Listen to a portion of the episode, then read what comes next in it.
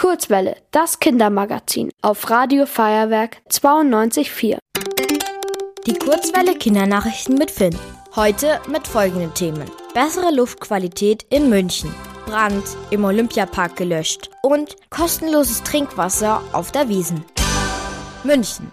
Die Luft in München ist sauberer. Seit einem halben Jahr ist die Münchner Innenstadt eine sogenannte Umweltzone. Das heißt, dass Autos, die besonders viel Abgase verursachen, dort nicht mehr fahren dürfen. Jetzt hat sich gezeigt, dass diese Maßnahme funktioniert. Denn die Stickstoffdioxidbelastung in der Stadt ist zurückgegangen. So Oberbürgermeister Dieter Reiter.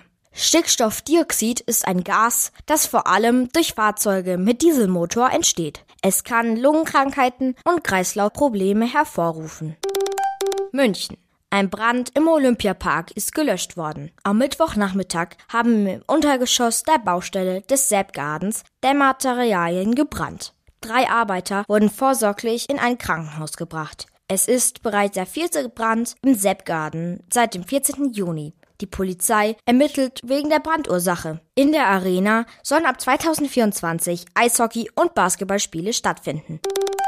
München.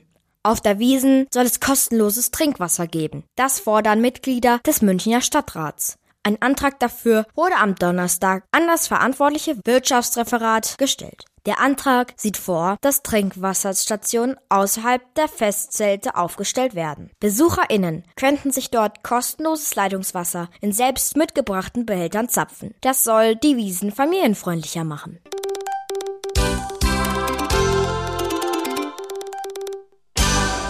Die gute Nachricht. Eine Schulklasse aus Bayern hat die Tafel unterstützt. Insgesamt sammelte die Klasse 8c des Rhön-Gymnasiums in Unterfranken 2500 Konservendosen. Laut der Vorsitzenden der Tafel sei das die größte Einzelspende seit 20 Jahren. Der Vorschlag zur Sammelaktion kam von einer 14-jährigen Schülerin. Sie hatte zuvor ein Referat über die Tafel gehalten. Das Wetter.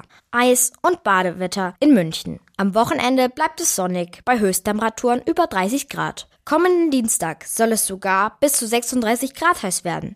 Ab Mitte der Woche sinken die Temperaturen wieder auf ca. 25 Grad. Dann kann es auch zu kühlen Regenscharen kommen. Ihr wollt auch ins Radio? Dann macht mit bei der Kurzwelle. Schreibt einfach eine E-Mail an radio@feuerwerk.de.